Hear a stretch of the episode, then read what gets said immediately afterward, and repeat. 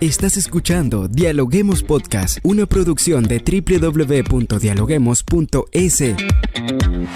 Cientos de académicos analizan, opinan y debaten. Son voces frescas que llegan a renovar la opinión pública desde una perspectiva diferente.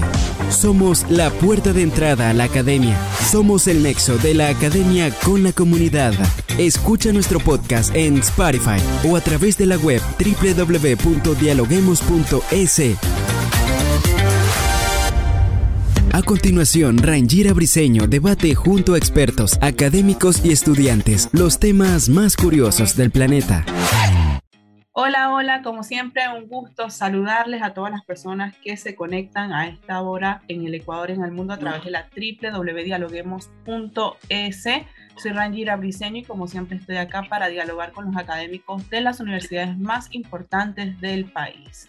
Hoy lo hacemos con Guillermo Granja, académico de la Universidad de Cotet, quien nos va a hablar acerca de finanzas y de cómo podemos manejar nuestro presupuesto, sobre todo después de retornar a la presencialidad luego de todo lo que ha sido el COVID. Bienvenido, Guillermo, a Dialoguemos Podcast. Hola, siempre es un gusto para mí pues atender todas las inquietudes que ustedes tuvieran, tanto usted como sus radioescuchas y los que nos ven también, lógicamente, ¿no? Así que para mí pues estoy listo y preparado para contestar sus preguntas. Para colocar en contexto a nuestra audiencia, hoy hablamos de la incertidumbre provocada por la crisis de la pandemia que afectó a todos los aspectos de la vida, incluidas nuestras finanzas personales. Sin embargo, tenemos la esperanza que a pesar de que existen nuevas tendencias de consumo, las fórmulas tradicionales de ahorro y la diversificación de ingresos sigan funcionando. La pregunta, Guillermo, es, ¿Cómo administrar las finanzas personales en el mundo post-COVID-19? Bueno, dentro de la planificación financiera, siempre es importante saber los ingresos que nos van a venir, o los que ya nos vinieron, y en ese caso, pues, haberlos administrado de la mejor manera. Aquí en Ecuador tenemos en el mes de abril, para todo lo que es la costa, o marzo, perdón, un décimo. Ese décimo equivale a un salario mínimo vital, que en la actualidad son 425 dólares. Y luego las utilidades de las diferentes compañías empiezan a repartirse en este mes de abril. En esas utilidades e incluyen a lo que le llaman la ley cargas familiares. Eso significa pues que lógicamente tenemos un ingreso extra para paliar cualquier gasto extra que pudiéramos tener. Pero siempre hay que pensar y planificar para la incertidumbre vamos a suponer que no contamos con esas utilidades porque la empresa no las repartió o trabajamos en un lugar donde no se reparten utilidades. Correcto. Entonces hay que pensar en qué hacer. Hay varias recomendaciones. Primero, la que tiene que ver con el transporte. Siempre un transporte escolar va a ser más caro a que si se organizan, por ejemplo, varios padres de familia y una semana él lleva a algunos alumnos los que tengan la capacidad del carro, la otra semana el otro, la otra semana el otro y así sucesivamente. Esa es una forma de ahorrar. También otra recomendación es, por ejemplo, comprar al por mayor. Ejemplo de esto, vamos a suponer que usted le arma una lonchera nutritiva a, su hijo, ¿no? Entonces en esa lonchera nutritiva puede estar una leche, puede estar algo sano, entonces, todo eso siempre lo venden al por mayor. Si yo compro el por mayor, me voy a poner, me voy a ver beneficiado por volumen. Entonces, esa es una segunda manera también de ahorrar. En lo que tiene que ver, gracias a Dios, con esto de la pandemia, estoy seguro que van a seguir existiendo los libros físicos, porque ya hubo una, eh, digamos, una costumbre ya de todas las tareas, ya no recetarlas en papel físico, sino que subirlas a través de un sistema de tareas por lo tanto, lo que usted va a gastar en útiles escolares ya no va a ser la misma cantidad que antes. Y si lo tiene que hacer, va a ser, como le digo, pues en una proporción mucho menor. Correcto. Entonces, por ahí vemos tres rubros que impactan directamente este regreso a clases después de pandemia. Ahora, una cuarta forma de hacerlo es que los planes, debido a que la liquidez en general está un poco baja, ¿no? En algunos sectores, es que si usted recibe ese dinero producto de las utilidades o tiene un ingreso extraordinario, usted puede cancelar por adelantadas varias pensiones y acogerse a un descuento, que eso sí lo dan los colegios, porque usted está haciendo un pago anticipado. Y eso también podría ser una forma de ahorrar entre las primeras impresiones que le puedo dar del tema. Claro, hablando del tema del ahorro, porque lo menciona en estas recomendaciones que nos está brindando, ¿existen explicaciones que permitan a una familia de alguna manera conocer la importancia que tiene el término del ahorro, sacar este 10% que siempre recomiendan los expertos para poder mejorar y tener una planificación financiera adecuada para todo el año? ¿Cuál es la importancia del ahorro? Bueno, el ahorro tiene varias importancias. La primera importancia justamente es emergencias. Si yo tengo una emergencia y quiero salir al paso sin pagar un solo centavo de interés, los ahorros son los que me van a ayudar, porque yo puedo hacer un avance efectivo, puedo hacer un préstamo al banco, pero eso genera intereses. Segundo, un ahorro también nos puede conducir a hacer eh, inversiones, porque la educación es una inversión, por ejemplo, en hacer un curso técnico, un curso adicional, en hacer una carrera de maestría, ir a la universidad, con todos esos ahorros se puede lograr haciendo una buena planificación. El ahorro nunca debe ser visto porque también a veces lo mal utilizamos. ¿A qué me refiero con eso? Hay personas que reciben una liquidación y deciden dedicarse a actividades financieras eh, oscuras, ¿no? Como prestar a ciertas tasas de interés. Entonces, si alguien no le paga, pierde el ahorro y se gana una persona que nunca le va a pagar. Entonces, todo lo que supuestamente invirtió por la avaricia ganarse un 10% se viene abajo. Entonces, esas son las cosas que no debemos de hacer, por ejemplo, con el ahorro. Ahora, otra cosa importante, el ahorro no es de uno, el ahorro es familiar. ¿A qué me refiero con eso? A que tanto papá como mamá, si ambos trabajan, pueden eh, ahorrar con una visión o con una meta en común. Entonces, eso nos va a llevar a, a muchísimos lugares. Pero acuérdense que en la ecuación gasto, ahorro, ingresos, ¿cierto? Nosotros debemos saber en qué vamos a gastar y si es prioritario.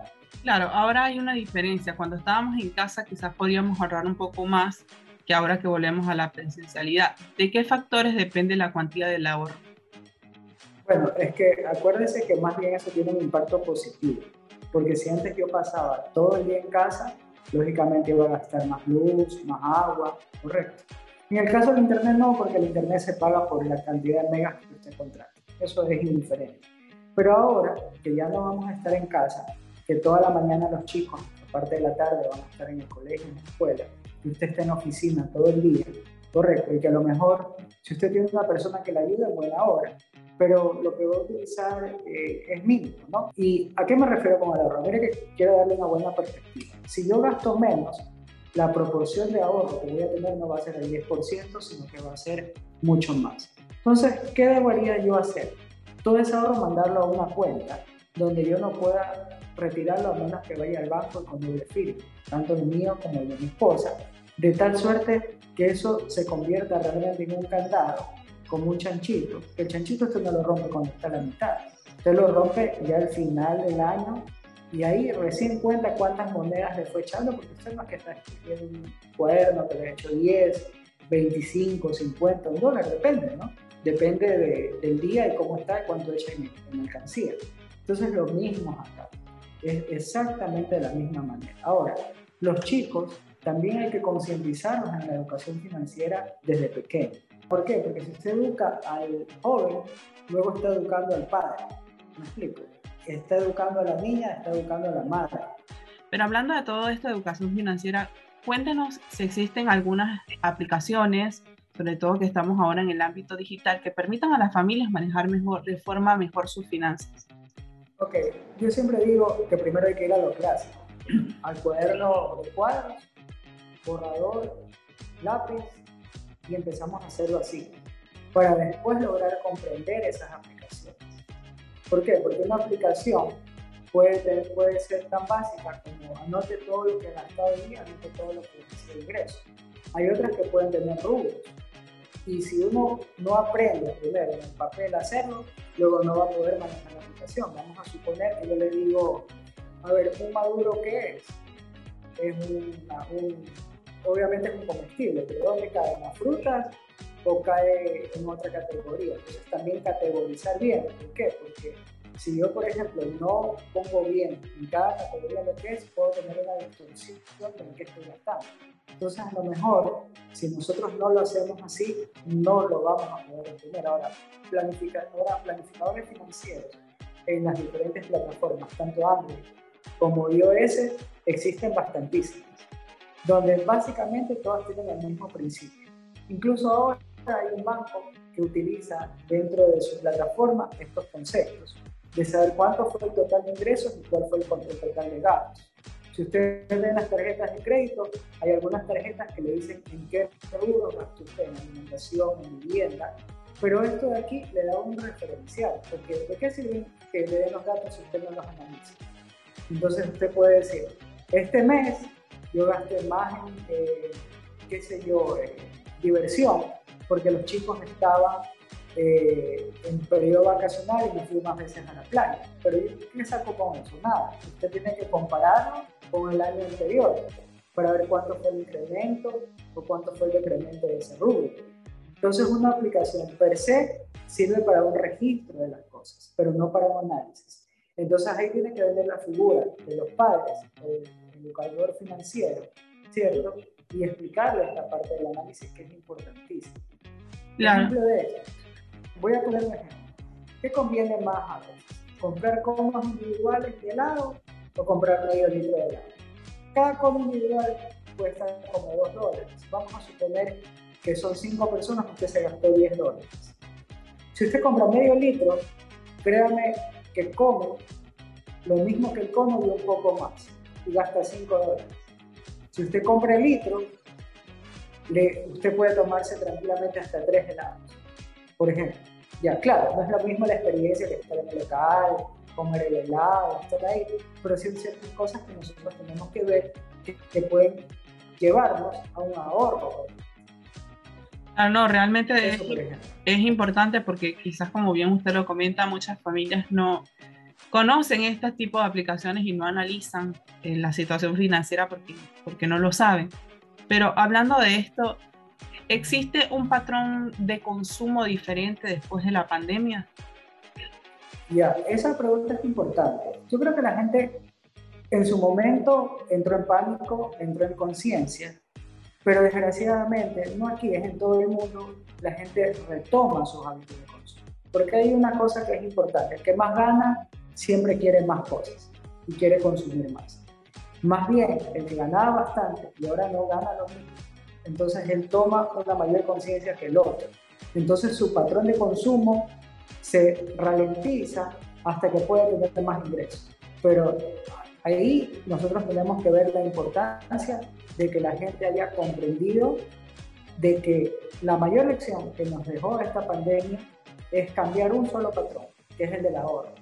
Entonces yo tengo que propender a tener más ahorro, ¿cierto? para cualquier cosa que pueda pasar en el mundo. El mundo está conectado y está globalizado. De hecho, por ejemplo, en China está habiendo nuevamente el confinamiento en algunas regiones de China, siendo China, que es donde se originó la pandemia. Entonces no sabemos qué puede pasar, porque no es que la pandemia ha desaparecido. Pues. Entonces, gracias a Dios nosotros ya tenemos la lección y eso es algo que no se olvida, es como andar en bicicleta. Una vez que usted aprendió, nunca olvida cómo andar en bicicleta. De la misma manera, si volvemos a tener alguna situación similar, ya sabemos cómo reaccionar.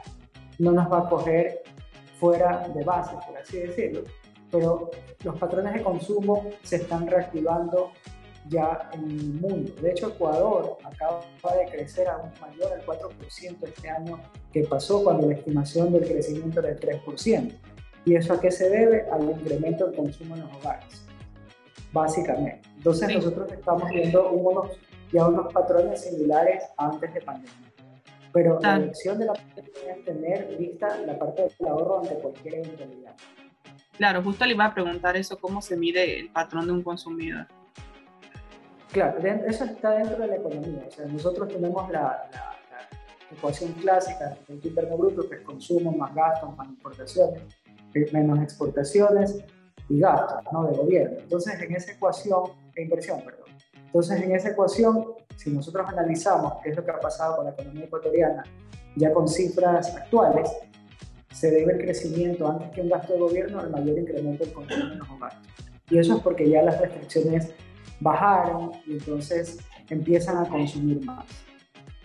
No, doctor, excelente este tema del cual nos ha hablado el día de hoy. Gracias por esta guía y estas recomendaciones que nos ha brindado, porque estoy segura que a nuestros oyentes les va a servir de mucho, sobre todo para educarse en casa, educar a sus hijos de forma, eh, lo que se concierne al bolsillo y a manejar un mejor presupuesto de sus finanzas.